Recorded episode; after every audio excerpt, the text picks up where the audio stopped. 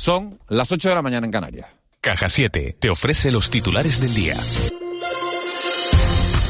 El Gobierno de España volverá a reunirse hoy con patronal y sindicatos con el objetivo de poder aprobar la subida del salario mínimo interprofesional hasta los 1.000 euros brutos mensuales en 2022. El viceconsejero de Empleo del Gobierno de Canarias, Gustavo Santana, considera que la posición de rechazo de la COE es legítima y respetable, pero señala que tenemos que seguir avanzando para poder subir el SMI por encima de los 1.000 euros. Santana subraya que los argumentos de la patronal comienzan a verse debilitados, especialmente el que apunta que podría destruir empleo, ya que, según explica, la evidencia muestra que desde la última subida no ha dejado de aumentar los puestos de trabajo. También indica que todos los efectos de la subida del SMI serían beneficiosos.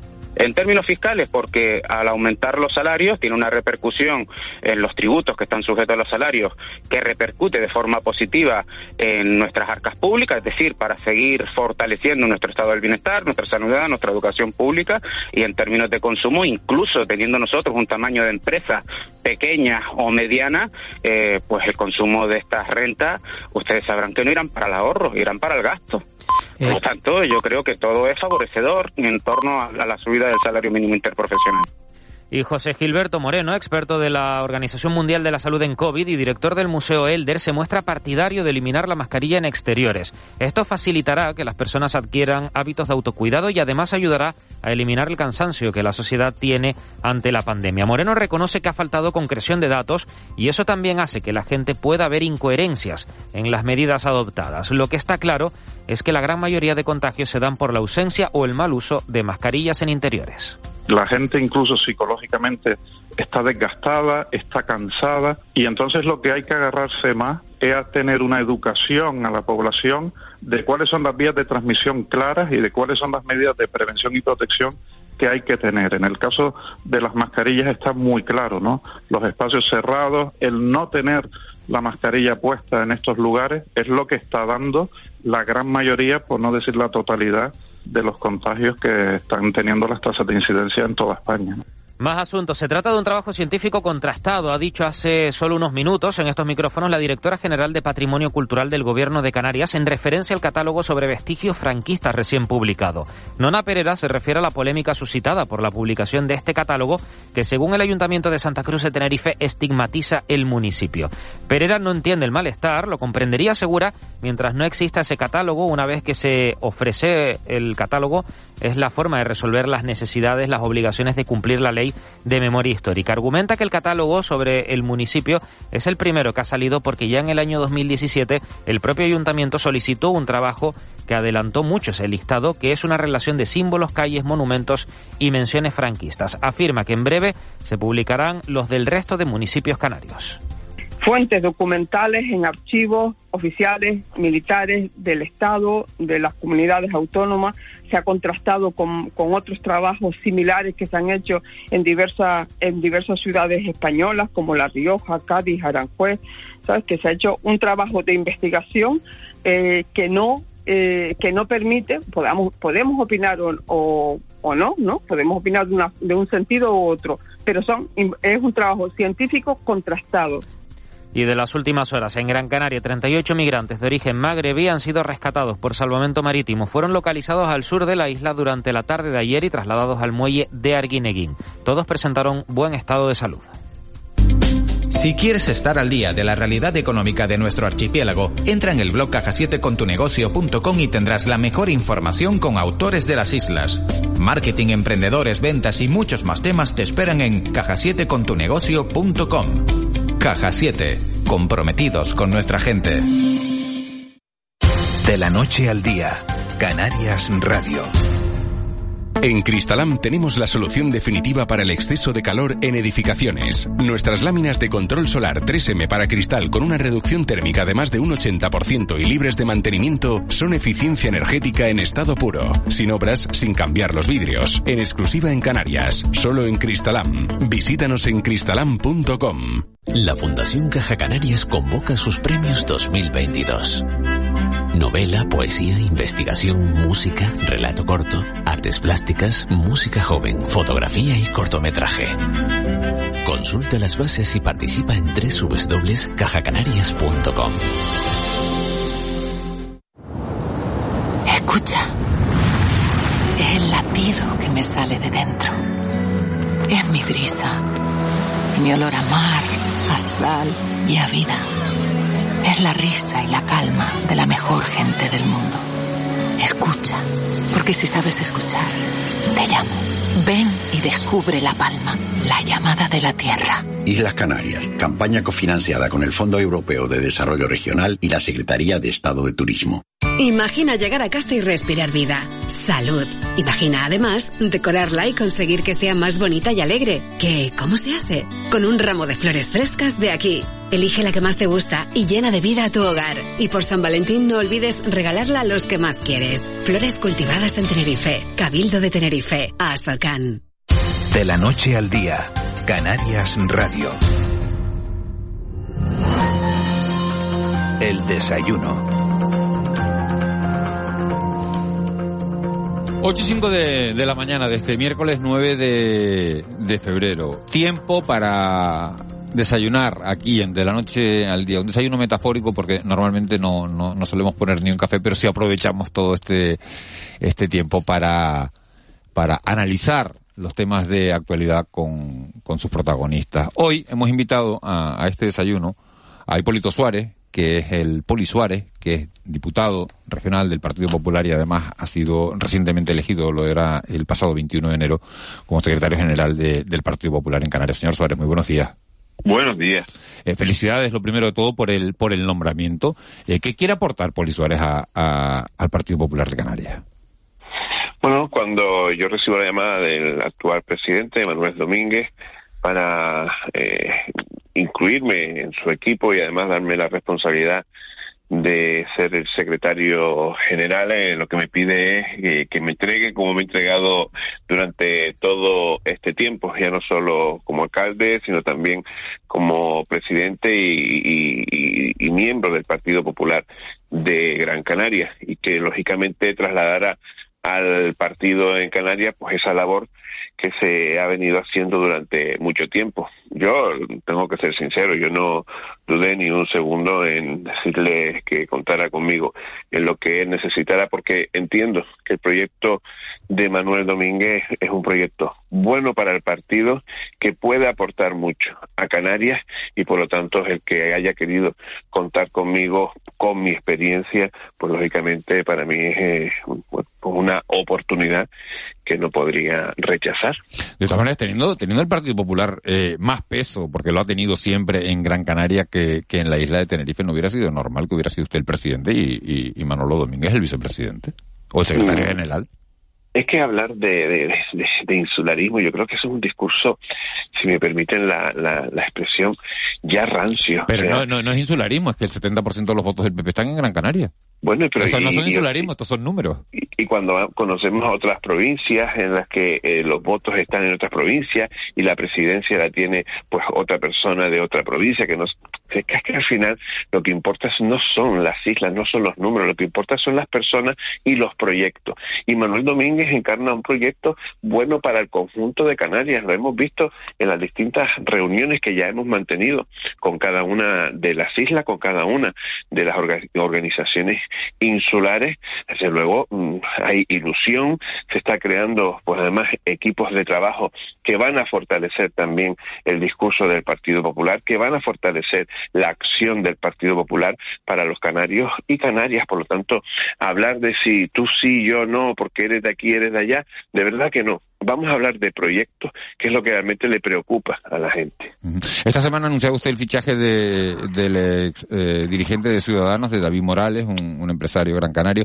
Eh, es el primero de otros fichajes de otros ex militantes del Partido Popular, ex dirigentes del Partido Popular, ex dirigentes de Ciudadanos, ex militantes de, de Ciudadanos para, para la vuelta a, a las filas del Partido Popular.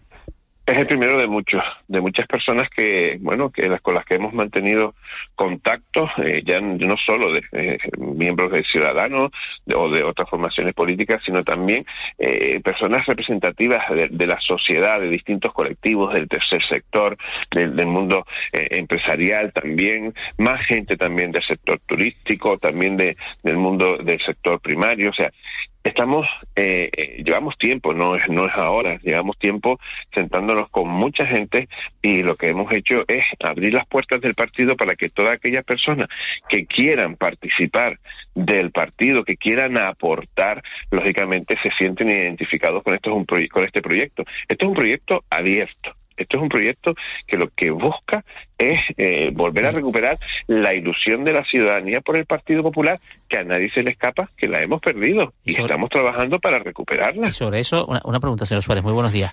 ¿A ustedes no les llama un poco la atención esto de, vamos, de, fichar dirigentes o dirigentes militantes que han estado en otros partidos, ¿no? A, mí es que personalmente me, resulta muy llamativo esto de que se pueda estar, se pueda ser nacionalista unas veces, insularista otras. cuando viene alguien que ha estado en otro partido, no piensan bueno, pues, pues mm, esto no es el mercado del fútbol, dicho un poco ahora que estamos que se acabó el mercado de invierno, ¿no? Es, mm, son convicciones, es ideología, son otras cosas, ¿no? Otros valores. Bueno, pero también son proyectos, son ganas, son ideas nuevas que puedes aportar también al partido.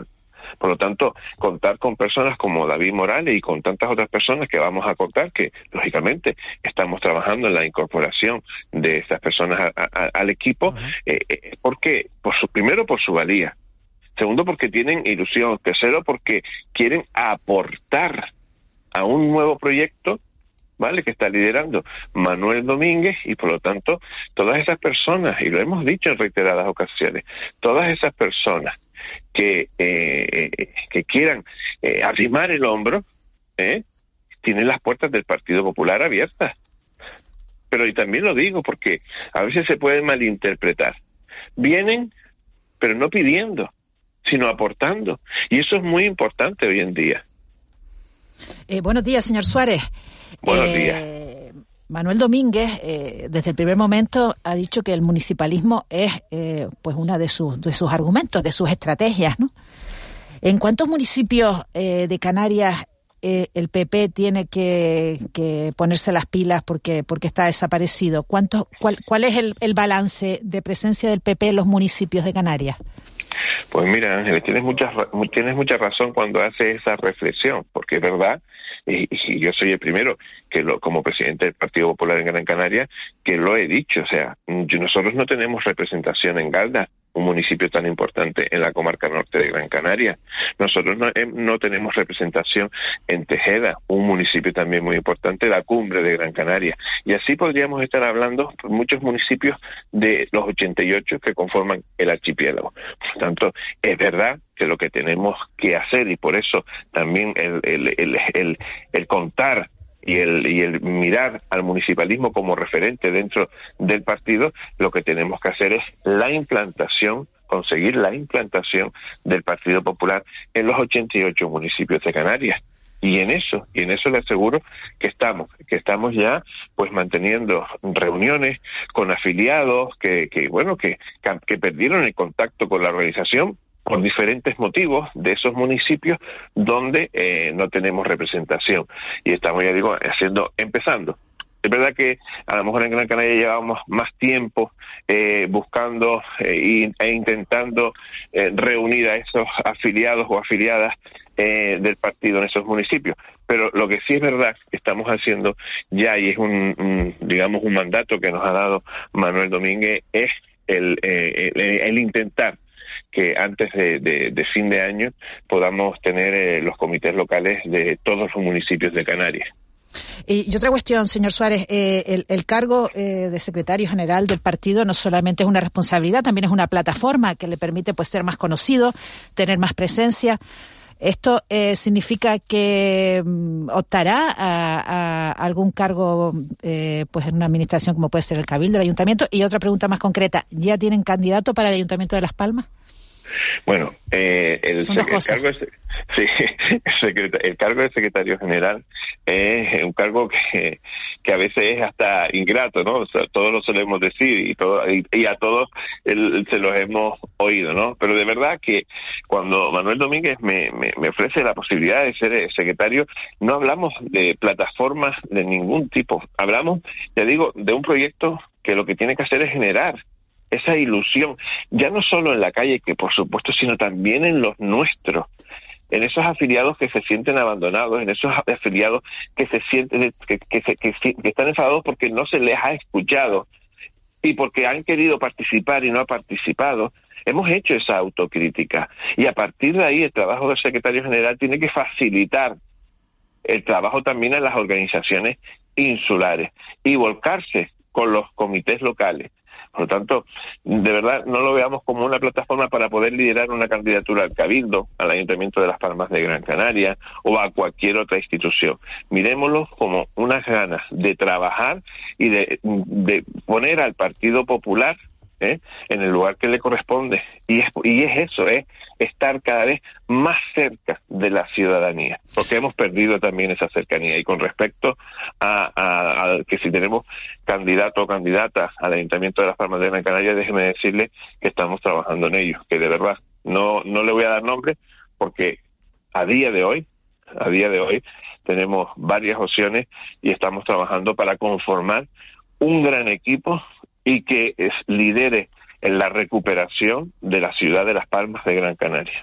Cuando se refiere, eh, señor Suárez, a, acercarse a la ciudadanía, tiene que ver con esa propuesta que ha presentado, con esa iniciativa que ha presentado el Partido Popular en el Parlamento de Canarias para que se flexibilice el régimen de acompañamiento a, los a los pacientes mayores dependientes que permanecen ingresados en, en los centros hospitalarios de, de Canarias en, en esta época COVID. Créame cuando le digo que eso más que de ser una acción de cercanía, es una acción de humanidad.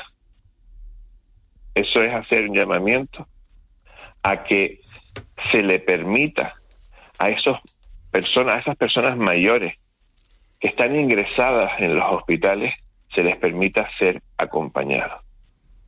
Eh, yo he puesto durante estos días varios ejemplos que son reales, una señora de 91 años, 10 días ingresada, sola, cero visita. Una señora de 94 años, con un ictus, cero visitas. Y así podía estar hablando de muchos casos más y que a raíz de haber eh, eh, eh, solicitado la flexibilización de las visitas en los hospitales a las personas mayores, el acompañamiento a las personas mayores, hemos conocido otros casos más.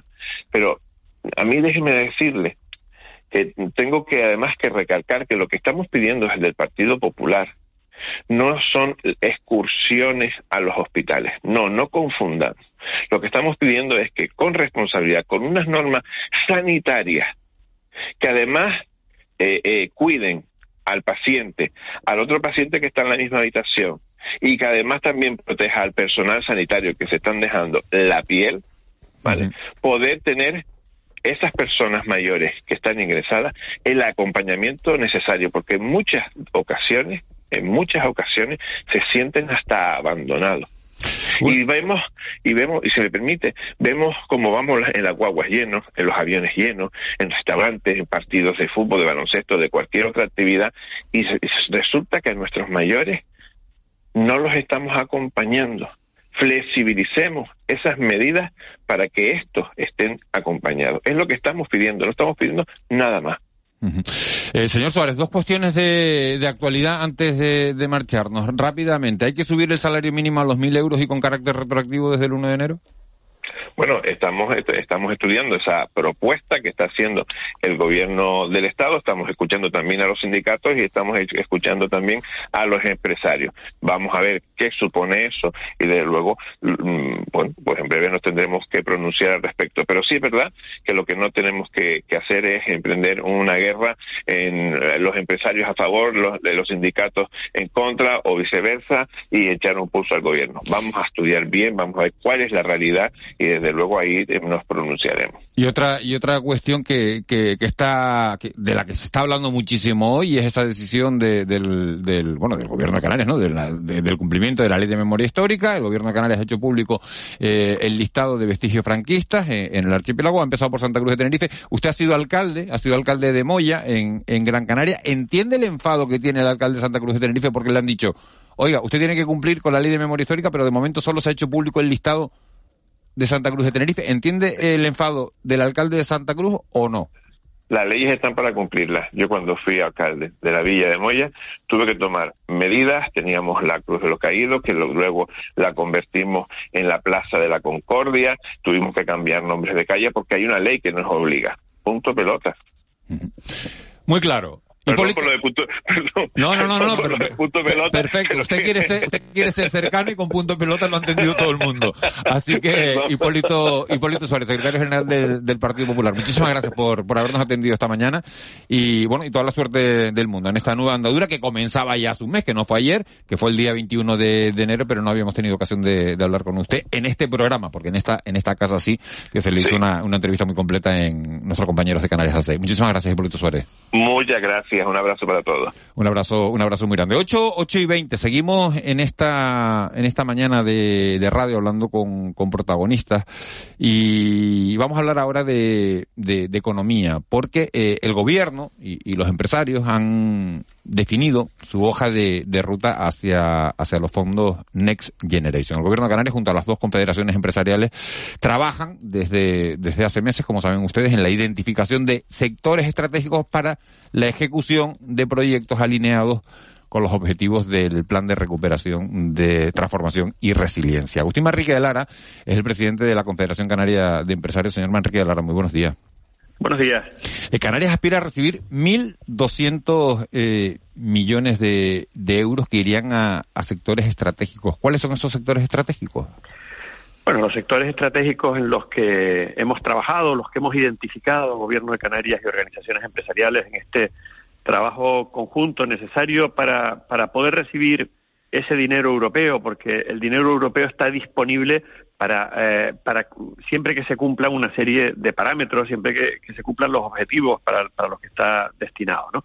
Y, y, en Canarias, pues todos hemos llegado a la conclusión de que el turismo digital es eh, una de las principales opciones a las que debemos aspirar, distinguir nuestro sector turístico, revalorizarlo incorporando el dato a la toma de decisiones para poder ir definiendo el sector que los clientes desean en cada momento, mantener el liderazgo también en el sector naval, en el Atlántico Medio, y ahí estamos, eh, desde luego, trabajando cualquier oportunidad, como puede ser el desarrollo de la eólica marina en Canarias, ese PERTE naval que se anuncia, eh, Canarias va a poderse beneficiar gracias al trabajo empresarial realizado en los últimos años que está dispuesto a recibir eh, esa estrategia. Eh, también se trabaja en la evolución del sector primario hacia la economía azul. Eh, trabajamos en, en, proyectos para infraestructuras aceleradoras de la industria audiovisual y en el náutico. Esos son cinco, los cinco ejes de actuación que ha identificado el sector público y el sector privado y por los que trabajamos de forma conjunta y la noticia es que hay eh, músculo empresarial, hay capacidad privada para eh, acoger esos fondos eh, en la economía eh, generadora de empleo y transformadora de la economía canaria, que es lo que demandan los fondos europeos. Ustedes pretenden que, que con, bueno, quieren, aspiran a movilizar a, a, a casi 4.000 pymes se estima que, van a generar en, el entorno de los 8.000 empleos directos e, e, indirectos. Un empresario, señor Manrique Lara, que nos esté oyendo y que quiera optar a esos fondos, que diga, bueno, tengo un proyecto que, bueno, que, va en la línea de, de, esa estrategia que, en la que se está trabajando, ¿qué tiene que hacer? Bueno, pues estar preparado para ello. Eh, cuando, cuando nosotros hablamos de 4.000 pymes es porque además es una exigencia de la Unión Europea. Los fondos tienen que ser permeables hacia la pyme, tienen que llegar de esos grandes proyectos que solo son capaces de poner en marcha empresas con capacidad financiera eh, para, para hacerlo y afortunadamente en Canarias las tenemos porque si no estaríamos hablando de recibir fondos de forma indirecta a través de grandes empresas nacionales o europeas que llegasen a Canarias por permeabilidad. Eh, Canarias va a poner en marcha sus propios proyectos y esos proyectos, a, través de la participación en la cadena de valor de las distintas empresas eh, que trabajan en el sector, tiene que ir llegando a las pymes a través de la, eh, de la contratación, a través de la aportación eh, de fases del proyecto y desde luego a través de la generación de empleo. Sí, sí, Marique Lara, buenos días. ¿En, ¿En, qué medida eh, fondos como los de la Reserva de Inversiones pueden ayudar a este, este afán un poco, creo que modernizador de la, de la economía? ¿Cuánto dinero, o sea, qué cantidad estimada de recursos de la RIC están pendientes de la prórroga, que parece difícil a día de hoy, de, de la materialización por parte del Ministerio de Hacienda, de, de los fondos del 2017? A ver, cuando hablamos de fondos del 2017, 2018, estamos hablando de los años pre-COVID, fueron buenos años de economía, por lo tanto fueron buenos años de resultados económicos y hay dotación, dotaciones de RIC importantes. Eh, lo que no sabemos en estos momentos, porque el Ministerio no da las cifras, es lo que queda pendiente de materializar de esos fondos, pero entendemos que si juntamos los ejercicios pendientes, pues podemos estar por encima de los mil millones de euros. Por lo tanto, estamos en cantidades que sin duda ayudan a consolidar esa necesidad inversora, esa capacidad inversora que tiene que tener el sector privado, porque al recibir fondos públicos estamos recibiendo entre un 25, un 30, 35% como máximo de los proyectos que hay que poner en marcha. El resto tiene que ser eh, capital privado y tiene que estar disponible para esa inversión. Eh, buenos días, señor Manrique de Lara. Eh, en referencia a, la inversión de, toda esta gran cantidad de dinero que viene de Europa, ¿cuál es el mayor problema a priori? El, el gastar en algo que después cueste dinero, el, el, el no tener, eh, usted ha hablado de músculo empresarial, el no tener eh, herramientas eh, personal para gestionar todo lo que hay que gestionar a tiempo, ¿cuál es el mayor reto? Bueno, no vamos a poder gastar en cosas que después cuesten dinero, no, no vamos a poder poner estos fondos europeos en proyectos que luego no sean sostenibles. Esa va a ser la principal, la principal exigencia de la Unión Europea y también la principal exigencia del Gobierno de España asumiendo las líneas que marca la Unión Europea y así nos lo hizo saber Pedro Sánchez en la reunión que mantuvimos con él. Eh, eh, en una de sus visitas a La Palma tuvimos una reunión para fondos europeos con organizaciones empresariales y sindicales y puso encima de la mesa precisamente que la sostenibilidad financiera iba a ser el principal requisito que se iba a exigir a los distintos proyectos.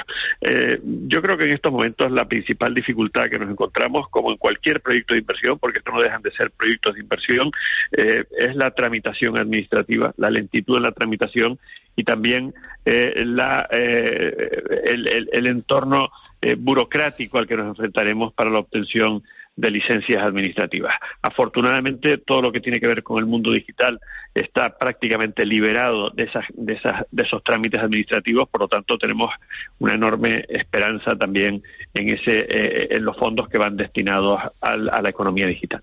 Señor Manrique de Lara, una, una última cuestión. Venimos de, una crisis y da la sensación, cuando uno oye 1.200, 1.800, si son de, de, transición, eh, da la sensación de que, de que hay dinero para más dinero que nunca. ¿Es así? ¿Hay tanto dinero que no sabemos dónde gastarlo? Bueno, en la Unión Europea hay mucho dinero, ha habido barra libre de liquidez, hay, hay dinero, sin duda eh, lo que necesitamos son proyectos y capacidad para ponerlos en marcha, ¿no? Necesitamos capacidad pública y capacidad privada, eh, pero eh, yo creo que no tenemos o no nos enfrentamos a una escasez de recursos nos, enfrentamos probablemente a incapacidad administrativa, a una falta de eh, adaptación del entorno regulatorio a lo que a los proyectos que nosotros debemos enfrentarnos. Por ejemplo, eh, cuando hablamos de economía digital, pues estamos con normas, con marcos legales del año 94, cuando eh, bueno, pues no existía el iPhone todavía, ¿no? Está, son son marcos regulatorios que están pensados para el libro y para las películas o cuando nos estamos enfrentando, por ejemplo, a toda la eólica marina en Canarias, pues ahí vamos a tener que hacer un, un desarrollo de todo el marco regulatorio eh, para que para poder acoger dentro de ese PERTE naval pues eh, una estrategia que va a ser eh, uno de los tres o cuatro puntos del mundo más importantes Canarias en el desarrollo de una economía limpia en el entorno europeo. ¿no? yo creo que el, el que el que vayamos siendo capaces de agilizar y adaptar la norma pues va a ser en gran medida lo que condicione el que los fondos se puedan materializar en proyectos en nuestro entorno o se vayan a, economías alternativas. Agustín Manrique Alara, presidente de la Confederación Canaria de, Empresarios. Muchísimas gracias por, por habernos atendido. Me quedo con esa frase que no lo había oído así. No nos enfrentamos a una escasez de recursos. Eso es una buena noticia. Bueno, es la, es la realidad que tenemos y la que hemos tenido en los últimos años, afortunadamente. Agustín Manrique Alara, muchísimas gracias. Buenos días. Buen día. 8 y, 8 y 29 de, de la mañana. Última parada, antes de irnos a nuestro tiempo de tertulia, a nuestro tiempo de mentidero, les decíamos, vamos a intentar hablar con el alcalde de Santa Cruz de Tenerife a ver qué opina de todo lo que lo que está sucediendo. Bueno, lo que opina lo habrán leído en los periódicos porque José Manuel Bermúdez eh, aparece hoy en, en la prensa diciendo, eh, en toda la prensa diciendo que el Ayuntamiento de Santa Cruz de Tenerife va a recurrir esa, esa decisión de, del, del gobierno de, de Canarias por estigmatizarla, no porque no quiera cumplir con la, con la ley de memoria histórica de, de 2007. Hace un rato hablamos con Nona Pereira, hemos recabado la opinión de, del gobierno y cuando le hemos preguntado, primero saludo al alcalde, alcalde, muy buenos días. Hola, buenos días. Eh, le he preguntado a Nona Pereira hace un instante, le hemos preguntado que por qué Santa Cruz de Tenerife, por qué se ha hecho el listado de vestigios franquistas solo en Santa Cruz de Tenerife. Y esto es lo que nos ha respondido la directora general del gobierno. Hemos hecho en este último año el de Santa Cruz, al ser la ciudad que eh, más denominaciones franquistas tiene y al existir un documento ya previo que justificó el que siguiéramos por eso para poder aprovechar el trabajo que el mismo ayuntamiento y el mismo alcalde en su época, eh, años anteriores, eh, mm, contrató. Alcalde, esta es la razón por la que el gobierno de Canarias ha decidido empezar por Santa Cruz de Tenerife, que es lo que entiendo que a usted le ha molestado. Vamos a ver, eh, no solamente es que me moleste, es que yo creo que incumple la ley el gobierno aprobando de manera parcial un catálogo que en la propia ley se dice que tiene que ser de ámbito territorial canario. Es decir, se parcializa, se territorializa el catálogo y la pregunta que yo me hago es ¿por qué solo en Santa Cruz y en el resto de municipios de Canarias no? Porque se intenta aplicar la ley de, en dos velocidades, en tres, en cuatro o en 87. Lo segundo, si el gobierno tenía este informe desde julio del 2019, porque del 2020, porque se lo enviamos nosotros, la pregunta es qué ha hecho en el resto de municipios de Canarias, qué ha hecho en el resto de Canarias para cumplir con el catálogo de vestigios que la ley canaria dice por lo que por lo que he escuchado no ha hecho nada Pero solamente se ha centrado en algo que ya tenía informe en Santa Cruz y lo aprueba de manera parcial ¿por qué? ¿y usted qué va a hacer? Bueno, nosotros usted va, a, dar cumplimiento y se va y va, va, a tirar el monumento a Franco va por ahora lo único que hay es una nota de prensa del gobierno esta propuesta del gobierno tiene que ir a una comisión esa comisión tiene que aprobarla y eso luego se tiene que convertir en una resolución administrativa. Las resoluciones administrativas, vamos a ver cómo, cómo, se, cómo se producen, porque a mí me preocupan algunas cosas. Me preocupa, por ejemplo, que se nos diga que hay que retirar el monumento que está en la Plaza de España. Y yo le quiero preguntar al gobierno cómo lo vamos a retirar, si lo vamos a demoler, cómo, cómo lo vamos a hacer el monumento, el monumento de, la Plaza de España, que, que tiene una cruz. La cruz de los caídos. ese, ¿cómo lo vamos a El monolito, a, ver, para todo el que conozca Santa Cruz de Tenerife. Y lo, lo, vamos a tirar, ¿cómo, ¿cómo lo vamos a hacer? Hombre. Esa es la pregunta, porque es que. El, No, no, no. La pregunta no es cómo lo va a hacer. La pregunta es si usted lo quiere hacer. No, yo lo voy a hacer porque yo tengo que cumplir la ley. Pero la ley dice que el gobierno de Canarias que es el órgano competente, debe de realizar un catálogo de vestigios de calles, plazas, monumentos, etcétera, para toda Canarias, de índole, lo, dice expresamente la ley, de índole territorial canario. Y lo que va a aprobar o proponer aprobar el gobierno es un catálogo solo de Santa Cruz de Tenerife. Eh, dos preguntas, alcalde. Muy buenos días. La primera, eh, ¿hace falta un catálogo para retirar, vamos a decir demoler, retirar el monumento a Franco. No, no, no entro en, en, los otros elementos como el que usted ha citado, ¿no? El monumento a Franco en concreto. ¿Hace, la ley canaria, sí. ¿Hace falta? O sea, no lo puede, no lo puede retirar el ayuntamiento por propia iniciativa. Lo, pone el artículo de la ley. No, espera, en el, ejercicio, de sus competencias municipales no, no lo puede hacer el ayuntamiento por propia iniciativa. Estoy, si queremos aplicar, si queremos hacerlo como consecuencia de la aplicación de la ley, hay que hacerlo previo previo inventario en el catálogo. Lo dice la ley. ¿Por qué no es un bien catalogado, catalogado desde el punto de vista del patrimonio histórico? Porque, el, porque eh, el motivo por el que se va a retirar es el de la memoria histórica. Eh, segunda pregunta, ¿comparte usted el contenido del catálogo, que entiendo que es también el del informe que ustedes encargaron sobre determinadas denominaciones que afectan a personas que de una manera u otra pues fueron relevantes en Santa Cruz y en Tenerife y en Canarias, como José Enrique Marrero Regalado, Juan Amigó, eh, Javier, Javier, Loño. Ese informe no es un informe del ayuntamiento, es un informe de la Universidad de La Laguna. Que encargó el ayuntamiento. Que encargó y contrató el ayuntamiento. ¿Comparte usted el, contenido del informe en ese, en ese aspecto concreto? Yo no lo comparto porque yo no lo he aprobado.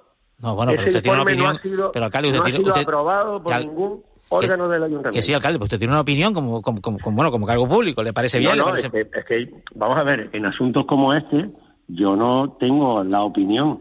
Yo lo que digo es, si eso se quiere convertir en una resolución, si ese informe, que no ha sido aprobado por el ayuntamiento, el ayuntamiento lo contrató y lo pagó, pero no lo ha aprobado ningún órgano del ayuntamiento. Entonces, si ese informe se quiere convertir en, una resolución administrativa por parte del gobierno, espero que en el informe o en la resolución nos digan exactamente qué es lo que tenemos que hacer con respecto al monumento a los caídos que está en la Plaza de España o al monumento, sí, al monumento que está en la Plaza de España. Eh, buenos si días. Tenemos que derribarlo, si tenemos que retirarlo, si tenemos que demolerlo, porque eso es una decisión administrativa del gobierno. Eh, buenos días, eh, señor Bermúdez. Eh, buenos días. En estos 47 años de, de, desde la muerte de Franco, eh, eh, ¿cuántas modificaciones se han hecho en Santa Cruz sobre lo que estamos comentando, sobre, Pues sobre muchas. vestigios? Muchas, yo- algunas las he protagonizado, las he ordenado yo. ¿Y cuál no es la...? solamente, no solamente de retirada, de, por ejemplo, de un escudo franquista en la fachada de un colegio, que lo he hecho yo concretamente, además fue en el colegio en el que yo estudié, eh, después de una visita, eh, lo hice sobre la marcha, o, o eh, por ejemplo, nombrar hijo predilecto, eh, fue un decreto mío de, eh, como alcalde, eh, al alcalde republicano que fue asesinado eh, en el 36.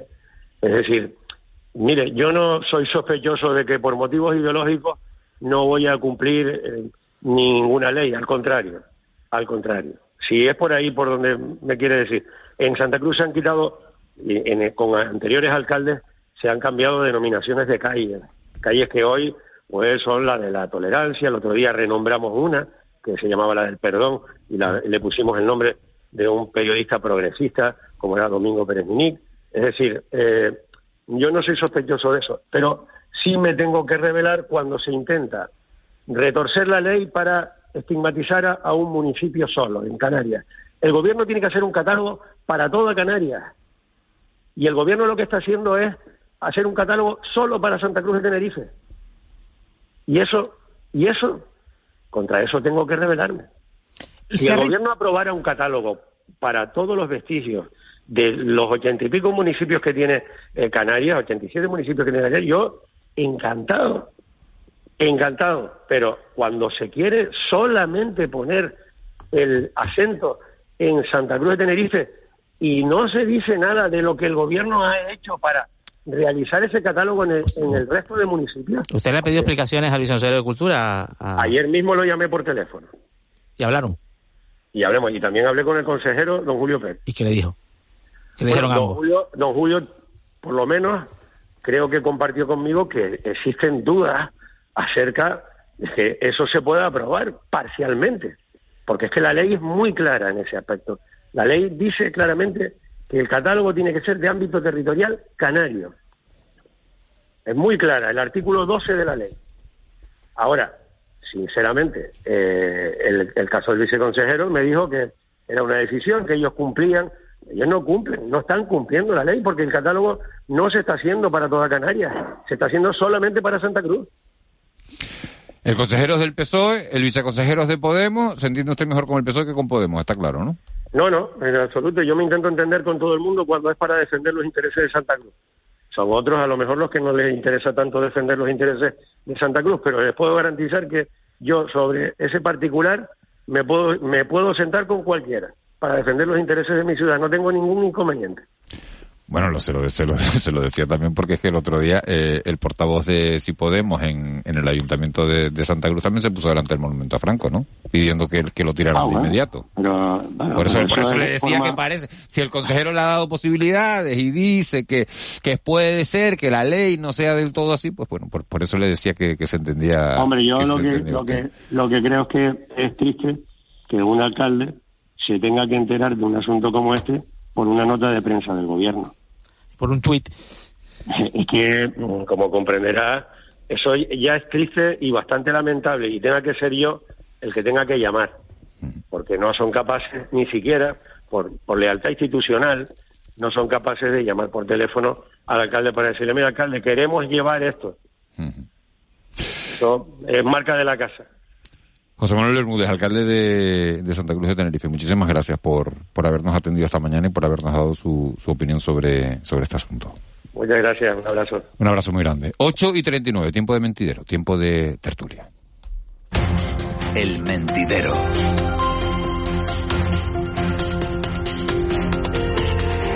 Bernardo Sagastume, buenos días. A ver, que se ha oído a la mitad. Buenos días. Hola, muy buenos días. ¿Cómo están? Yo te oigo perfecto. Perfecto, ahora, ahora, ahora muy claro. Manu Ribeiro, buenos días. Muy buenos días. la misma pregunta para los dos. Eh, ¿Tiene razones para estar enfadado el alcalde de Santa Cruz de Tenerife con esta decisión del gobierno de hacer público el cumplimiento, nadie lo discute, de la ley de memoria histórica? Hay que acabar con los vestigios franquistas, eso está aprobado y eso y, y lo que lo que dice la ley va a misa. Ahora, ¿tiene razones el alcalde porque han dicho solo el de Santa Cruz de Tenerife? ¿Por qué? ¿Tiene razones para estar enfadado Manu Ribeiro, Bernardo Sagastume o no? Ya, eh, depende de si de esto se hace una interpretación eh, estrictamente reglamentaria o que en esa interpretación podamos incluir el análisis político, ¿no?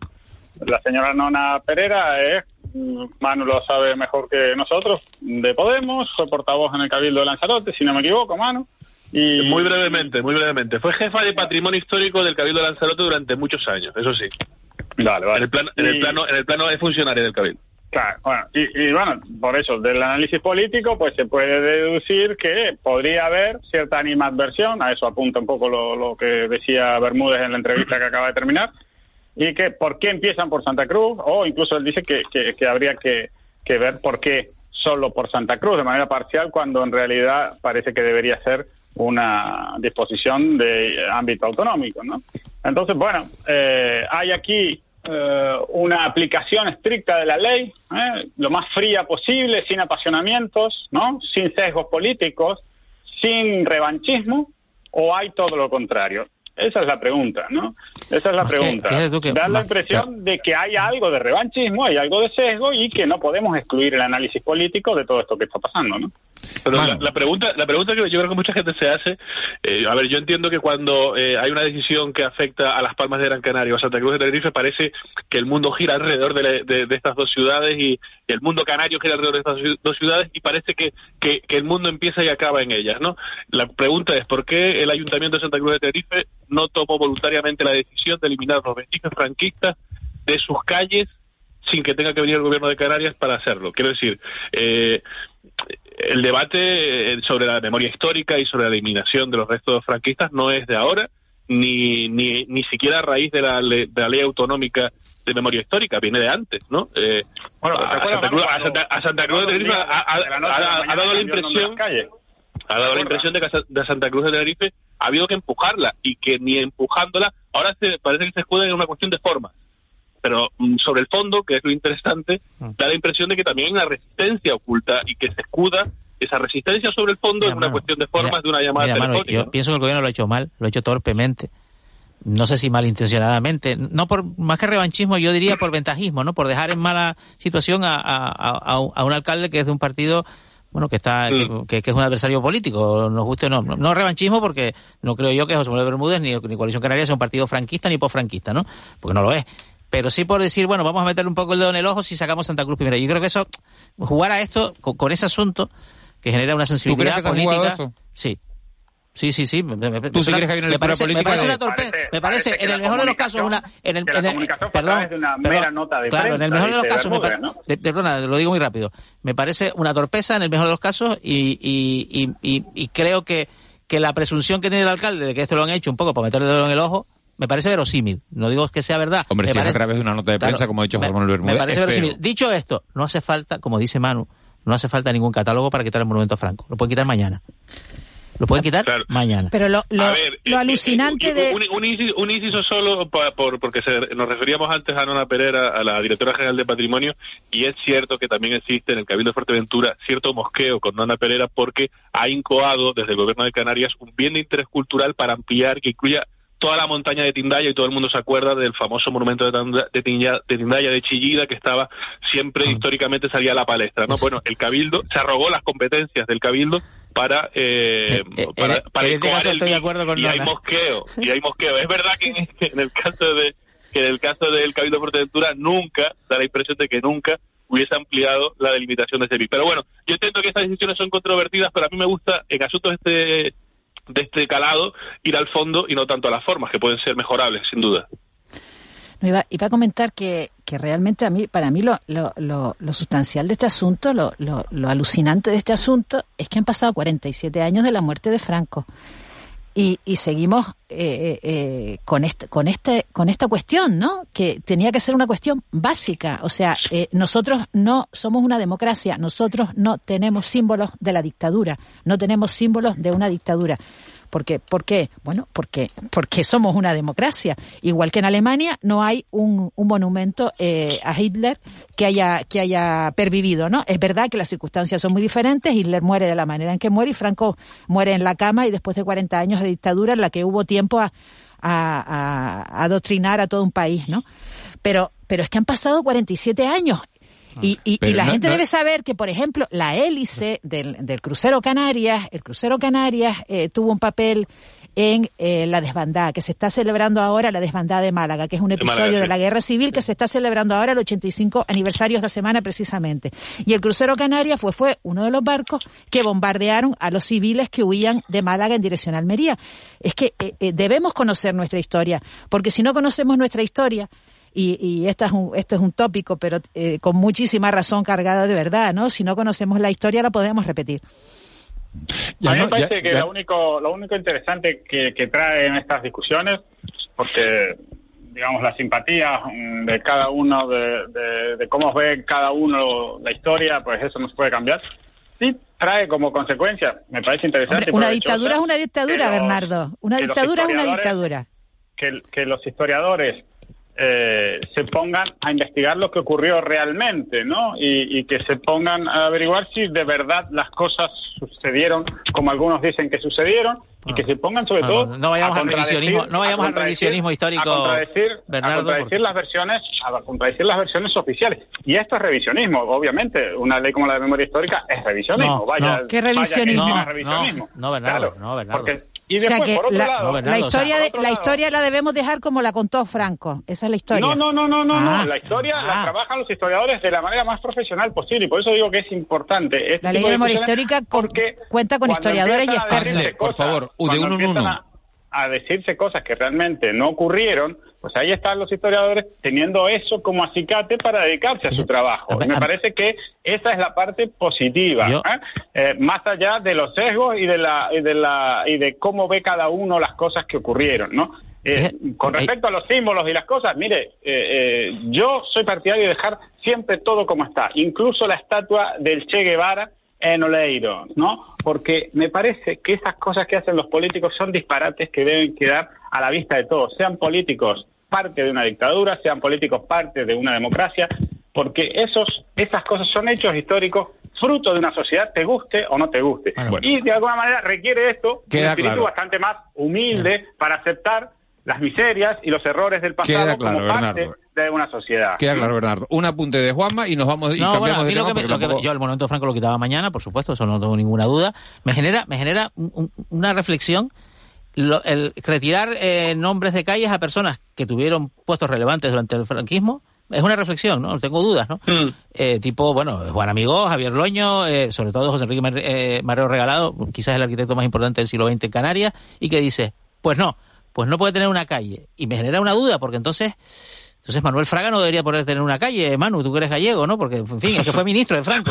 Es que, pero no, tengo, ninguna, cercanía, con Fraga. Claro, ¿eh? claro, es que Ni- Adolfo Suárez, es que Adolfo. Suárez fue, fue cargo, tuvo cargos con el franquismo, ¿no? Es Luego- verdad, es verdad que en alguna, eh, por ejemplo, eh, eh, no re- recuerdo algún, algún caso de, de, por ejemplo, en, Lanzarote, se, a- algún algún miembro eh, eh, franquista de, de- de la jerarquía franquista se le mantuvo la calle, pero no por esa eh, por esa vinculación con, con el régimen de Franco, sino por otras labores, otras otros méritos civiles que, que tuvieron. Ahí sí es verdad que la, la línea puede ser más delgada, pero cuando estamos hablando de monumentos que son exaltación de un, de un régimen que que, que, subvirtió el orden constitucional en aquel momento. Estamos, yo creo que, que hay, hay una cosa positiva y es que la legislación se, en fin, se, se, está en vigor y eso significa que hay un mínimo común que todos los partidos políticos eh, defienden y en el que se encuentra y un marco en el que se encuentran cómodos. Pues vamos a aplicarlo. Pero, ¿no? pero es verdad que, que eso que, que apuntaba Juanma es cierto. Habrá personajes que tengan que tengan digamos una, una faceta que trasciende la época en la que vivieron y, o el régimen en el que se insertaron. Claro, porque eh, eh, la, la, dictadura duró tanto tiempo que eh, personajes que en un primer momento pues tuvieron una, una actividad quizás más, más acorde con, con, los, con los que daban el golpe de Estado, después se fueron, ¿no? Se fueron adaptando a la sociedad. Pero lo que no debe caber duda es que la dictadura fue un régimen eh, genocida, un régimen fascista, con el que no totalitario en una democracia y, que provocó ah. la muerte y la y la y la tragedia para el, exilio y, y, la y el drama para muchos miles y miles de españoles y esto no lo podemos eh, pasar por alto. Bueno, vamos a, a, cambiar de asunto porque hay un hombre al que al que a mí me gustaría rendir homenaje hoy por todo lo que nos ha dado. Es este señor que van a oír. Yo le puedo decir de personas mayores pues que llevan, eh, han pasado hasta 10 días sin poder tener dinero efectivo. Personas mayores en sillas de ruedas que pasan un día y otro día yendo y viniendo con una especie de pelota de ping-pong de una sucursal a otra porque no le pueden atender. Personas mayores que buscan una cita previa y no, y no la pueden tener porque los, no, no hay forma de tenerla. O sea, el teléfono no contesta eh, porque están sobrecargadas sus líneas telefónicas y entonces estas personas pues han tenido que recurrir a, a un vecino que les ayude. Se llama Carlos San Juan, tiene 78 años, es médico jubilado de, de Valencia. Esas declaraciones las hacía el día 28 de enero a este programa de la noche al día cuando Carlos San Juan estaba recopilando firmas a través de la plataforma chain.org para pedirle a los bancos que le den un trato digno y una atención digna a, la, a las personas mayores que, bueno, que, que no entienden de nuevas tecnologías, porque se ha acabado el trato personalizado para decirles que lo hagan todo a través de Internet cuando no se manejan a través de Internet. Carlos San Juan ha estado recopilando firmas durante un par de semanas, ha conseguido 600.000 firmas y ayer se presentaba en el Ministerio de Economía y, en, el, y en el Banco de España para entregar eh, eh, esas firmas. Cuando llegó a las 500.000 recuerdo que nos mandó un mensaje diciendo gracias por ayudarme a conseguir todas estas firmas. A nosotros como a otros medios de comunicación entiendo que le han abierto las puertas porque es una causa en la que todos nos hemos sentido familiarizados. Yo digo que, que ha sido como, como, como un pequeño héroe, un nuevo héroe nacional que se ha convertido en un héroe de, carne y hueso. Yo no sé a ustedes qué les ha parecido todo esto y si el encuentro con Nadia Calviño ayer en la puerta del ministerio. ¿Fue casual? ¿No fue casual? Si creen que va, la ministra la ha prometido, la vicepresidenta del gobierno le ha dicho que dentro de un mes va a tomar medidas y que está hablando con las entidades bancarias para solucionar el tema. ¿Creen ustedes que habrá soluciones dentro de un mes? Hombre, yo creo que puede haber soluciones transitorias, pero estamos hacia un futuro de la banca, incluso hacia un futuro, o sea, una evolución del mundo del dinero, incluso en la época de Bitcoin y de las criptomonedas, y que todo se, se, vamos, que casi hoy en día te puedes manejar en cualquier sitio sin una sin una cartera, es decir, con el móvil incluso puedes pagar en, prácticamente, yo te diría, eh, hasta para comprar el bollicao de media mañana puedes eh, puedes adquirirlo eh, sin sin tener que que tener monedas o, billetes. Entonces, es el futuro de, la banca, el futuro del sistema financiero. Es verdad que hay una capa de la población que no se ha digitalizado todavía por, por cuestiones de edad, por cuestiones de, en fin, de, de educación, puede haber una solución coyuntural y puntual en algunas en unas zonas alejadas, algunas zonas rurales que, en fin, que con una población muy mayor eh, que, y, que, no tenga acceso a otras formas de, de pago, pero pero será algo transitorio y, y probablemente eh, a la, en fin, anecdótico, ¿no? Eh, este mundo ya no hay quien lo pare, me da la impresión. Bernardo. Me parece que, que, esto ha crecido afortunadamente lo suficiente como para que a la señora Calviño le preocupe eh, o le parezca conveniente a sus intereses verse con este señor. Antes también le habían eh, llamado, no me acuerdo de qué otra alta instancia, me, me, falla aquí la memoria, pero hace unos 10 días también le habían llamado a este señor eh, de, parte del gobierno, alguien muy importante. El gobernador del Banco de España. Ahí está, ¿ves? Ahí tiene.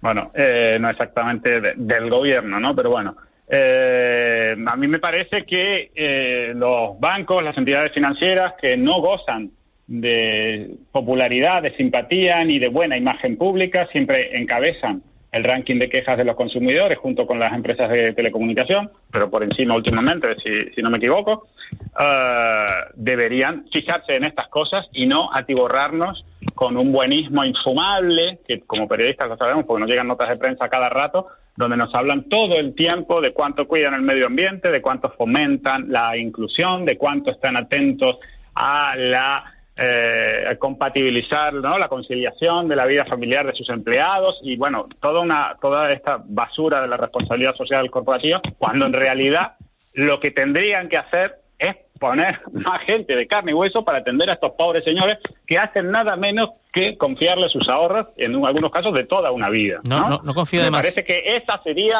de verdad No, una no confío demasiado. corporativa bien cumplida y no todo todo esto postureo al que nos tienen acostumbrados y que, y que, que de verdad a mí me parece vomitivo cuando al mismo tiempo suceden estas cosas.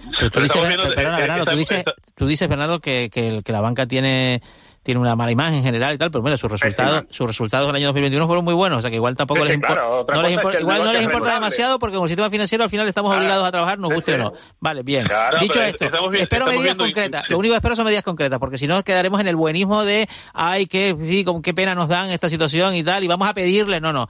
Vamos a tomar decisiones, porque si no, estamos hablando de bobería. Y, No, y- claro, y que sean rápidas y que las decisiones no, a favor de la banca, Y que- no, todas, todas las decisiones que se toman y el- que las el- el- el decisiones- sistema financiero es así porque Bernardo. los políticos se lo permiten Los- lo- es la banca la mayor acreedora de los partidos políticos se los recuerdo a ustedes porque todos lo sabemos ¿no? Pero Bueno, eh, de estamos, los partidos estamos viendo, políticos y de- estamos viendo pro- procesos de integración y, por ejemplo, la, la reciente fusión entre, entre la Caixa y, y Bankia, donde antes había cuatro oficinas eh, de, de- de entre Bankia y la Caixa, queda una. Pero eso y lo estamos viendo. es Oye. Ángeles, Eh, Ángeles sí, quiere la palabra. normal, Quiere la es- palabra, es- Ángeles, que no, que, que no la dejan hablar Gracias, tampoco, Miguel hombre. Ángel, es que gracias. si no, tampoco. Gracias, gracias, te lo agradezco. Mira que no, solo decir una cosa, que lo tienen que hacer y lo tienen que hacer rápido, porque si una cosa eh, no tienen las personas mayores es demasiado tiempo. O sea, esto tiene que hacerse y hacerse rápido. Y además, eh, el- para el resto de la sociedad es importante que lo hagan, porque yo no soy una persona mayor, pero tengo familia que es mayor, conozco a gente mayor a la que aprecio y quiero y quiero que lo hagan. Y como yo, seguramente que habrá un, un- un altísimo porcentaje de la población que quiere y es una cuestión también de imagen, como señalaba Bernardo, ¿no? Pero no los veo muy positivos. ¿Ustedes creen que esto se va a quedar en nada, no? Yo creo que se va a quedar en nada. ¿Tú crees que se va a quedar en nada, Manu? ¿Tú crees que se va a quedar en nada? Que esto corto, es un a gesto. corto- a corto plazo puede haber un acuerdo cosmético entre la banca y el gobierno, pero a Un medio engaña plazo... bobos que se dice por aquí, Eh, a ¿no? me- claro, a no ser que se regule, Pues decir, como las farmacias, oye, una, un cajero automático eh, cada X kilómetros cuadrados. Pues a no ser que se regule así, es un acuerdo cosmético y eh, eh, estamos viéndolo. A- a- creo. eh, Pero tenemos que exigirlo también nosotros. en la- Lo tenemos a ver, que así exigir. como creo mucho en la estupidez, también creo en la inteligencia, ¿no? Y, y en los bancos hay gente inteligente, por eso muchos de ellos son ricos, ¿no? Eh, eh, habrá muchos directivos de bancos que estarán, a partir de estas campañas las últimas semanas, llamando a toda la gente esta que hace ese marketing basura para decirle, mira, dejen ya de plantar arbolitos, dejen ya de vender la moto con todas estas motos que vendemos y pongan más gente a atender a los viejitos, que eso nos va a resultar mucho más rentable que todo esto que me están mil, haciendo hacer. con ¿no? mil euros, con- pones una persona de mil euros. Cuesta dinero, cuesta dinero eso. Eso vamos a ver, eso va contra un poco el principio de eficiencia. Cuando una entidad financiera anuncia despidos, sube en bolsa. Eso es una realidad. Pero Juanma, esto va más bolsa. allá, esto va Y más eso a allá sus de, directivos también les alegra porque también tienen sus bonos y tienen sus retribuciones. pero esto va más allá de, de Sí, que sí, que yo estoy de acuerdo, Eso, es una cuestión justa. también de imagen y de justicia, ¿no? justa, Claro. Y, y de la mano de esto también te, te comento, el, el, el- cuando hablas por teléfono con una entidad financiera, el, el trato que te dan y, y lo que alargan las conversaciones, pues también, también debería estar en, en la lista de, de agravios, de agravios que no de las entidades financieras. Pueden poner a Albert Rivera, que se ha quedado sin trabajo en alguno de... ¿Trabajó en la de- Caixa? de- Es que de- trabajó de- la- ¿Trabajó en la Caixa? Trabajó en la Caixa, le empezó en Caixa Caixa. sí, sí, el- sí. el Fíjate que de quería Caixa presidir el país, ¿eh? informaciones. Quería el- presidir el país y Pues no ha mantenido un empleo. Bueno, fue primera fuerza Dice- política en algunas encuestas. Bueno, sí, dice, sí, pues. dice, buenos días, dicen los oyentes. Buenos días, no es solo los viejitos, sino también discapacitados, personas con También. poca visión, extranjeros. Claro, claro, claro. Otro, Claro. buenos días. No se olviden que todos vamos, todos, todas vamos para viejos, viejas. Así es. No es para ir para viejos, fue el Oscar que ganó, ahora que me estoy acordando, ahora leyendo este, este mensaje, el Oscar que ganó Barden, que ha vuelto a ser nominado por el título de una película que no consigo acordarme. Juanma seguro que sí. ¿Cuál? El, ¿Por qué está nominado Barden ahora? ¿La película? Ah, esa, eh, no lo la sé. de ah, Yo amo a Luz y la de la pareja, los matrimonios. sí, amo a pero tiene un nombre, como no es un nombre... eh, Meet, in- Meet the Roberts o algo así. sí, sí. Madres Paralelas es el de... El de Penélope Cruz. El De de, Penélope. el de- el de Penélope Cruz y después hay un corto de animación también y también hay un, un director de... De música, de música nominado también para, para el Oscar. Cuatro españoles. Señores, nos vamos. ¿Qué, qué ibas a decir? Nada, nada, que a mí me gusta Dune, no, no, no, más, más que las pelis de Bardem, lo siento. Qué paciencia, Juanma, qué paciencia. Señores, gracias. Manu, Bernardo, Ángeles, Juanma, un auténtico Adiós. placer. Nos Hasta vamos mañana. con Cristian Luis y las noticias de las nueve.